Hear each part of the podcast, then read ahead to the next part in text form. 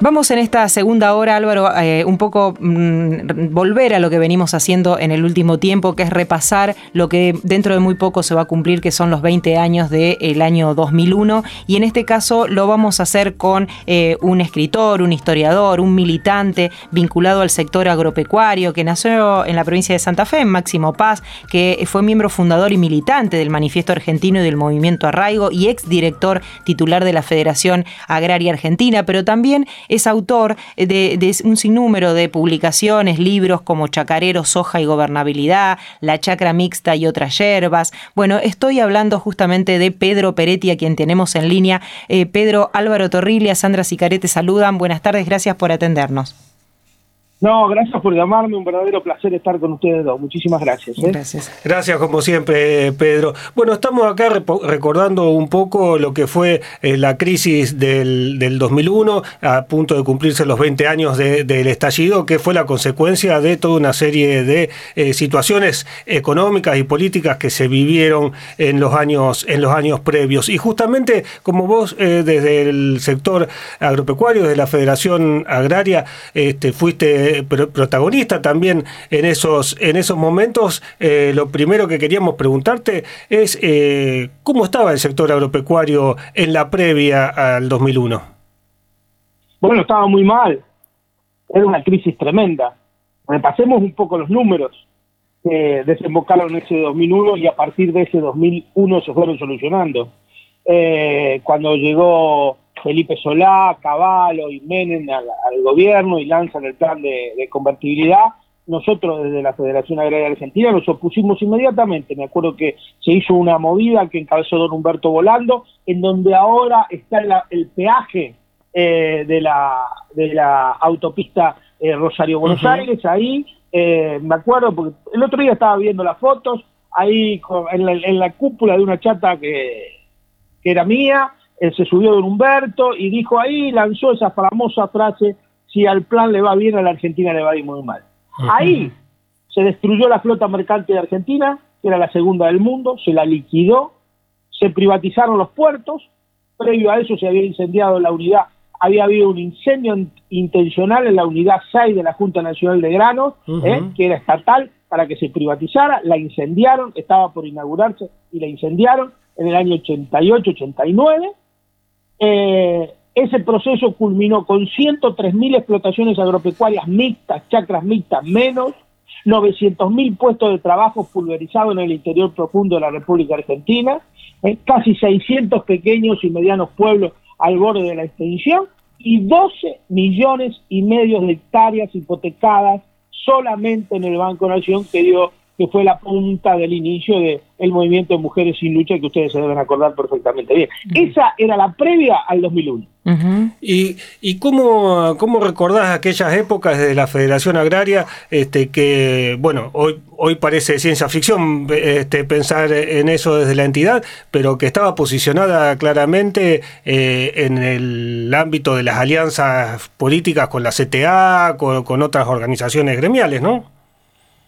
Bueno, claro, la Federación Agraria en ese momento era la pata agraria del campo nacional y popular, por llamarlo de alguna manera, tenía una presencia muy, muy importante. Habíamos hecho un paro emblemático en donde se muere un dirigente nuestro que fue, era nuestro líder, era un poco el líder del sector más combativo que era Mariano Escaribel en el año 95, eh, enfrentando el programa neoliberal de, de Menem, y habíamos hecho un paro muy, muy importante. Eh, habíamos cortado todas las rutas, yo me acuerdo perfectamente bien, a mí me tocó cortar, el, eh, encabezar el piquete de Santa Teresa, nos detuvieron esa vez, estuvimos presos, yo fui uno de los que estuve preso, eh, en fin, era una federación agraria totalmente distinta a esta, que además existía, esta federación agraria ha dejado de existir, ya no existe más. Eh, Pedro, eh, vos mencionabas, digo, esto comienza con Menem, comienza con la convertibilidad. El gobierno de la Alianza no lo puede desactivar o no lo quiere desactivar de alguna manera. Eh, llegado ya a este gobierno, ¿no? El año 2000, donde, donde empieza a ver esta, comienza a ver los planes de ajuste, la sucesión de ministros de Economía, digo, ¿cómo, ¿cómo se vive ese proceso con este escenario que vos decías, ¿no? Más de 12 millones de hectáreas hipotecadas una, una corrección, una corrección de, de, de, opinión, Sandra. El proceso no empezó con Menem.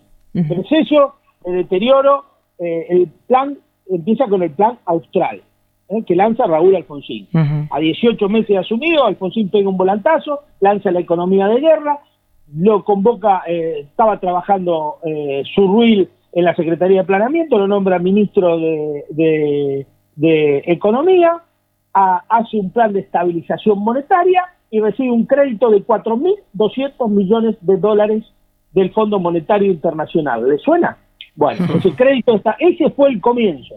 Después del plan de Austral, vino el plan Primavera, que lo, eh, en vez de Surruil estuvo eh, Machinea, viejo conocido que después está en el 2001, sigue. Después de eso viene Caballo, ¿eh? y después de eso la eclosión de la alianza en el 2001, eh, que evidentemente era una, una, una, una situación de que eh, primó ahí adentro no la opinión de los sectores del Frente Grande y del Frepaso que se habían incorporado a la alianza, yo era uno de ellos, para ser más específico, la Federación Agraria casi eh, había una cantidad infinita de militantes de la Federación Agraria que militaban en el Frente Grande en ese momento. Era una Federación Agraria claramente posicionada en la centroizquierda. Eh, bueno, pero Chacho tuvo esa vacilación de renunciar. Chacho era un tipo que era muy progresista en lo político, pero era un tipo muy conservador, muy conservador y de derecha en lo económico. ¿eh? Fue él el que lo lleva a caballo.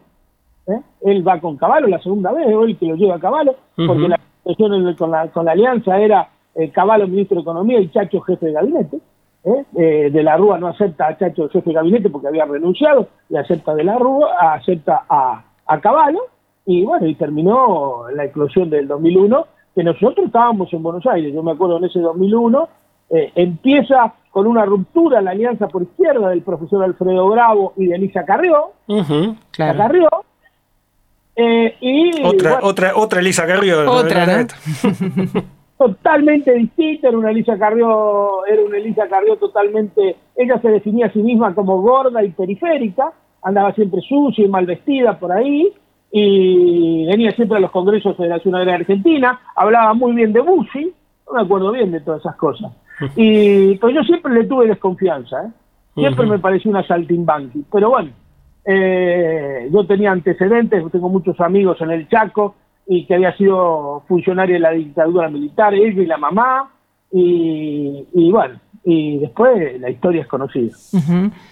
¿Y cómo este, eh, recordás también las épocas, bueno, de cuando se eh, ya, producida la, eclosión, eh, cómo fue un poco el principio de la salida que se ensayó a partir, bueno, de la caída de, la alianza, cuando, cuando ya, bueno, hay que resolver, por ejemplo, qué hacer con las 12 millones de hectáreas hipotecadas en el Banco Nación, que al que querían privatizar, ¿no?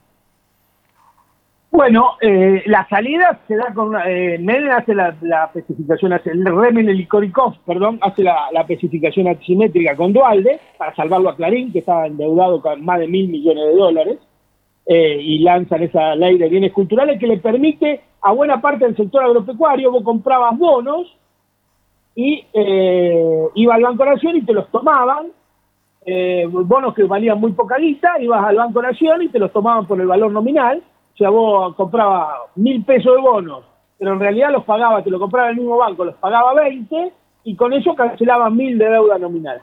y ahí empezó todo el, el, salvataje de las 12 millones de hectáreas que después lo terminó eh, Néstor y Cristina y no se le remató absolutamente a nadie, a nadie, a nadie se le remató el campo.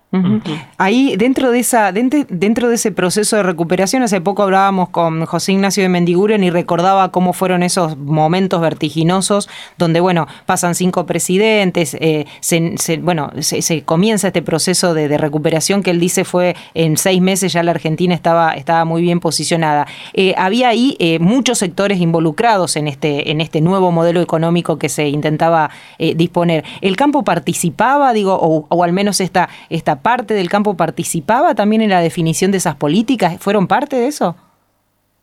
Fuimos parte, fuimos parte secundaria, digo, eso eso se decidía siempre, la, vos sabés que el poder de decisión está en otro lado. Eh, yo me acuerdo que nos vino a visitar una vez Coque, Coque que era jefe de gabinete de ese, de ese, de ese gobierno de Duvalde, nos vino a visitar. Nosotros teníamos deudas muy complicadas con el, por el tema de agro agroquímicos, yo me acuerdo, y que, y que no las querían especificar y que la habían dolarizada. Por supuesto, la baña le terminó dando la razón a las empresas, a las grandes empresas, eh, a Monsanto, a Bayer, a todas las empresas que en ese momento eran dos empresas separadas.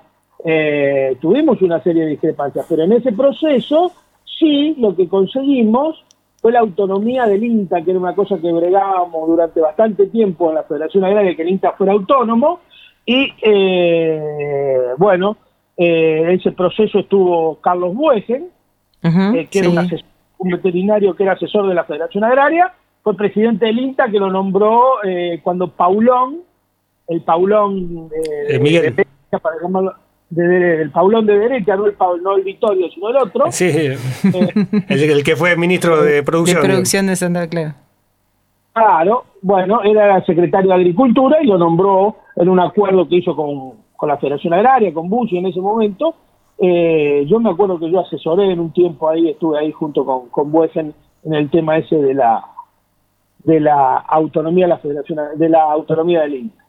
Eh, pero después no, no, no recuerdo haber participado en forma directa la Federación Agraria en el diseño de políticas eh, agropecuarias.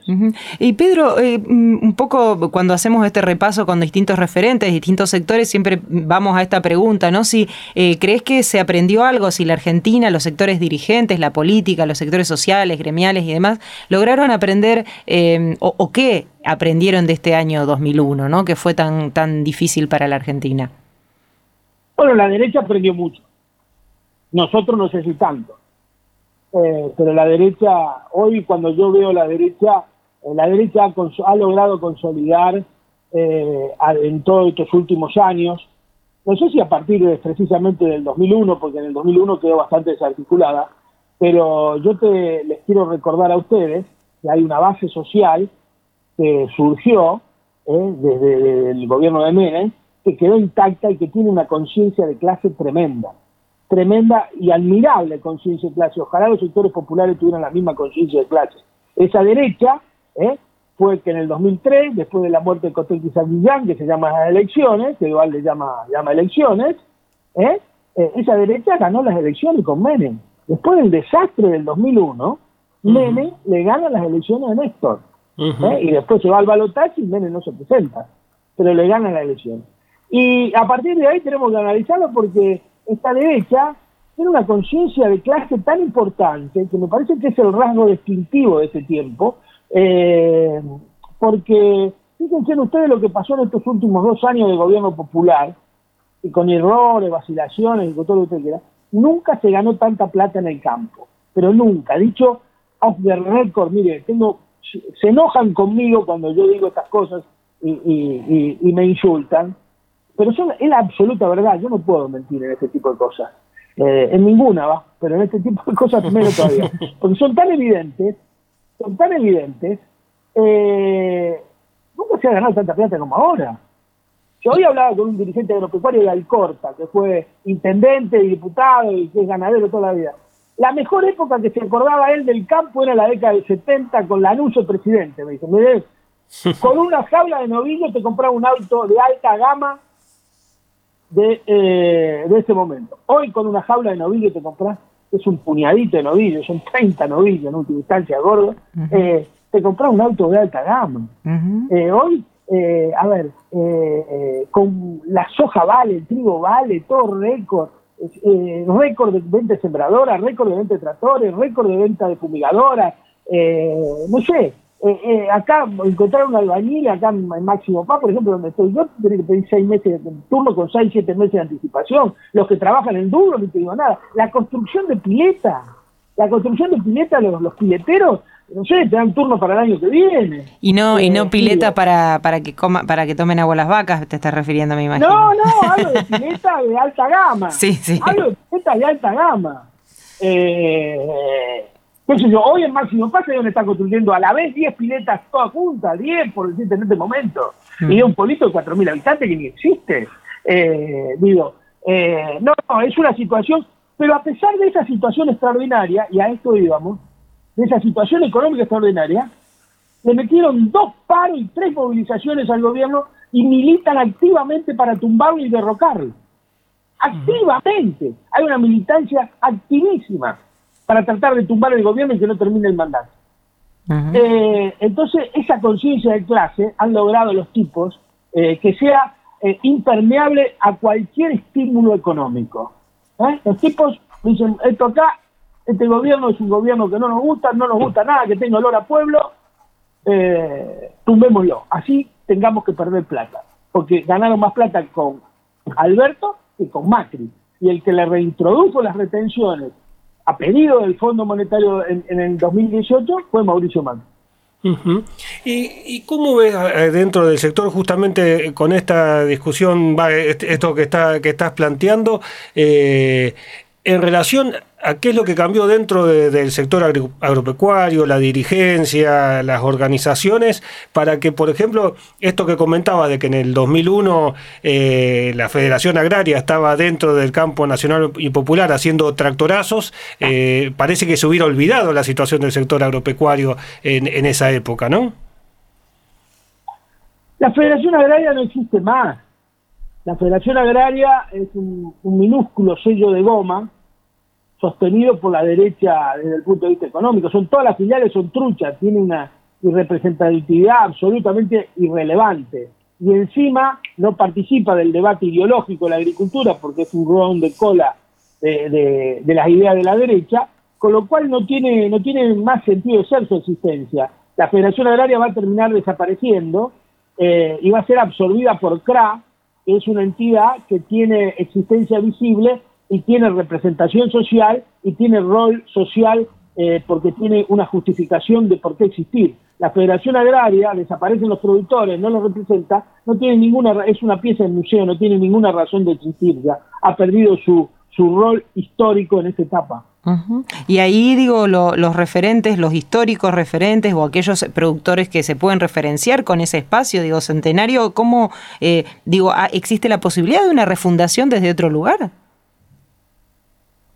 Yo creo que sí, que pues, sería factible. Yo soy, debo ser el, socio más viejo que tiene la Federación Agraria Argentina. Ya debo llegar por cerca de los 42 años de socio. Eh, 40 seguro. No me acuerdo cuánto, pero era de los, soy de los más viejos. Y he pagado religiosamente todos los años por una cuestión de tradición, por una cuestión de que imagínese tantos años ahí. Me da pena a veces pagarle la, la cuota de socio, porque la verdad que la gente que está ahora son gente que deja mucho que desear pero pero yo supongo que hay que eh, debe haber puede haber una posibilidad pero hay que refundarla eh, en el marco de, de, poner claro algunas cuestiones que me parecen insolayables para tratar de representar otro sujeto agrario porque el sujeto agrario tradicional de la Federación Agraria Argentina eh, ese está desapareciendo aceleradamente porque ya no existe más ese chacarero que vivía en los pueblos y que, y que atendía propiamente su chacra.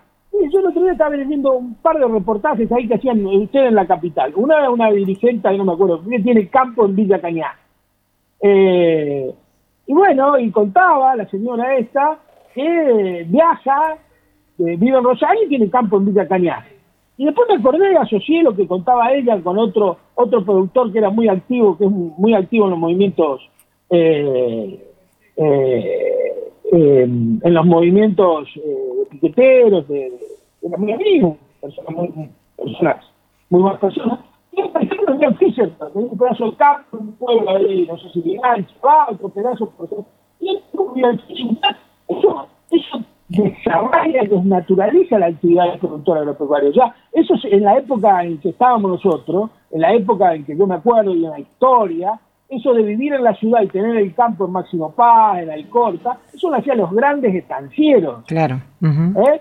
Hoy la actividad le permite a cualquiera eh, con un pedacito de tierra y quiere vivir, yendo, quiere con, ese pedacito de tierra, trabajando dos o tres veces por semana, quiere vivir los 365 del día de año como si fuera un, pequeño terrateniente. Y eso eh, a veces se puede, con los precios internacionales acompañan como ahora, pero el día que los precios eh, internacionales la compañía empiezan a quejarse del Estado, empiezan a quejarse de esto, bueno, de eso se quejan siempre, ¿no? Pero pero ¿se entiende lo que digo o estoy muy confuso? sí, o sea que además de haber una crisis eh, a lo mejor dirigencial en la representación gremial, también esa crisis es de la propia base de, de los representados, digamos, lo que está cambiando es eso. Obviamente, porque el rentismo rural es una cosa que no se analiza, es una cosa que se ha comido miles de productores en los últimos tiempos. Ese era un debate, eh, un debate que siempre tuvimos, yo en la última, mi última etapa en la Federación Agraria que tuve, que tuvimos, tuvimos grandes diferencias con Bussi, eh, era ese el debate, porque Bussi decía que el, kirchnerismo, ahora está, ahora está ultra kirchnerista, pero en ese momento, en ese momento decía que el kirchnerismo era igual que el menemismo porque los dos terminaban con menos productores. Y, era totalmente distinto el análisis. Nosotros le decíamos, mirá, eh, una cosa es un productor que quiebra y se funde, y otra cosa es un productor que arrenda su campo, y los dos producen dos efectos sociológicos, económicos, sociales y políticos totalmente distintos. El productor que quiebra y se funde se radicaliza y se afilia a partidos de izquierda o de ese tipo de cosas, que era lo que pasaba en la década del 90, que hay una gran cantidad de productores del Frente Grande, del Partido Comunista, del Partido Comunista Revolucionario, del PTP, ¿eh? que era ese proceso. Otro muy distinto, un productor que renta su campo y pasa a vivir de renta, se la pasa de shopping en el boliche del pueblo, chismoseando la vida ajena y se afilia a la derecha política. ¿Se entiende? Son dos procesos totalmente distintos. Nada más que en ese momento Bussi, que es un gran oportunista, los identificaba como si fueran lo mismo.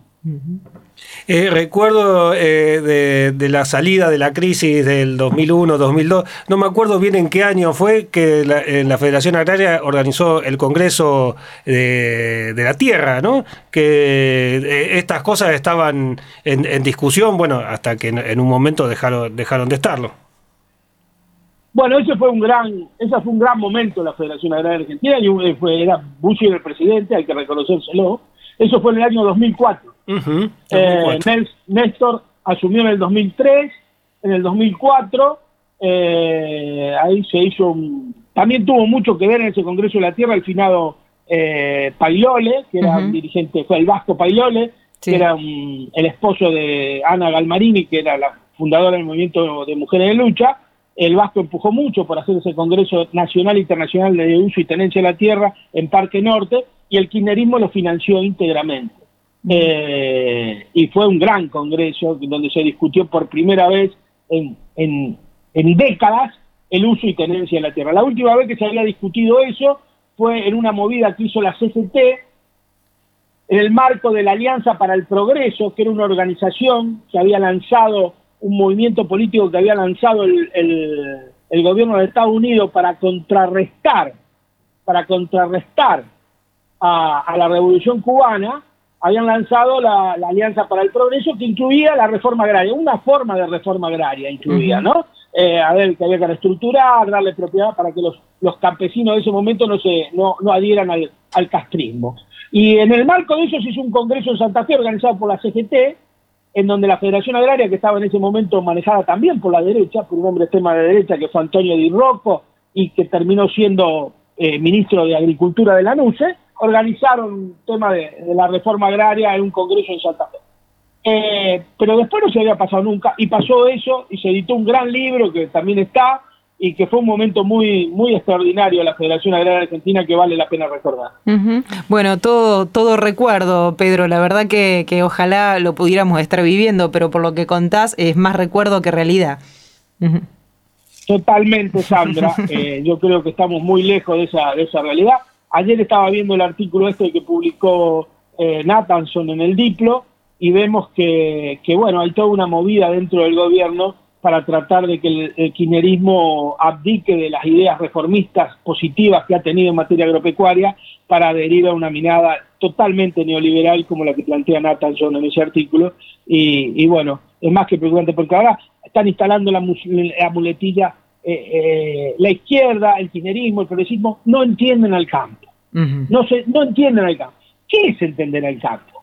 Y entender al campo es darle todo lo que el campo pide. ¿eh? como se lo han dado en la ley agroindustrial esta que mandaron al Congreso. Eso es entender al campo. Ahora van a entender al campo, pero van a cagar de hambre a los 44 millones de argentinos. Pedro, gracias por este tiempo, gracias por ayudarnos a analizar un poco y repasar la historia de estos últimos 20 años. Gracias por, por tu tiempo. No, gracias a ustedes por llamar, un gran abrazo y salud y cosecha para todos y todas. ¿eh? Gracias, gracias. Hasta luego. Así pasaba Pedro Peretti, les decíamos, un histórico dirigente de Federación Agraria Argentina, eh, autor también, Álvaro, decíamos, de eh, Chacarero, Soja y Gobernabilidad, pero también últimamente de la UFER, Guerra Judicial Mediática, del primer centenario a Cristina Fernández de Kirchner, que lo hizo junto a Rafael Bielsa. Así que, bueno, un repaso en este caso de lo que vivió el sector agropecuario como dice Peretti, hoy eh, en, el, en, uno de los mejores momentos. Recordando además una, una situación que hoy por hoy eh, no se recuerda tanto, que en el 2001, así como había piquetes de gente, de la, de, la, de la gente que no podía comer, de la gente que se quedaba sin trabajo, también había piquetes de chacareros que estaban a punto de fundirse. Exactamente. Seguimos con la banda cambiaria, quédese aquí.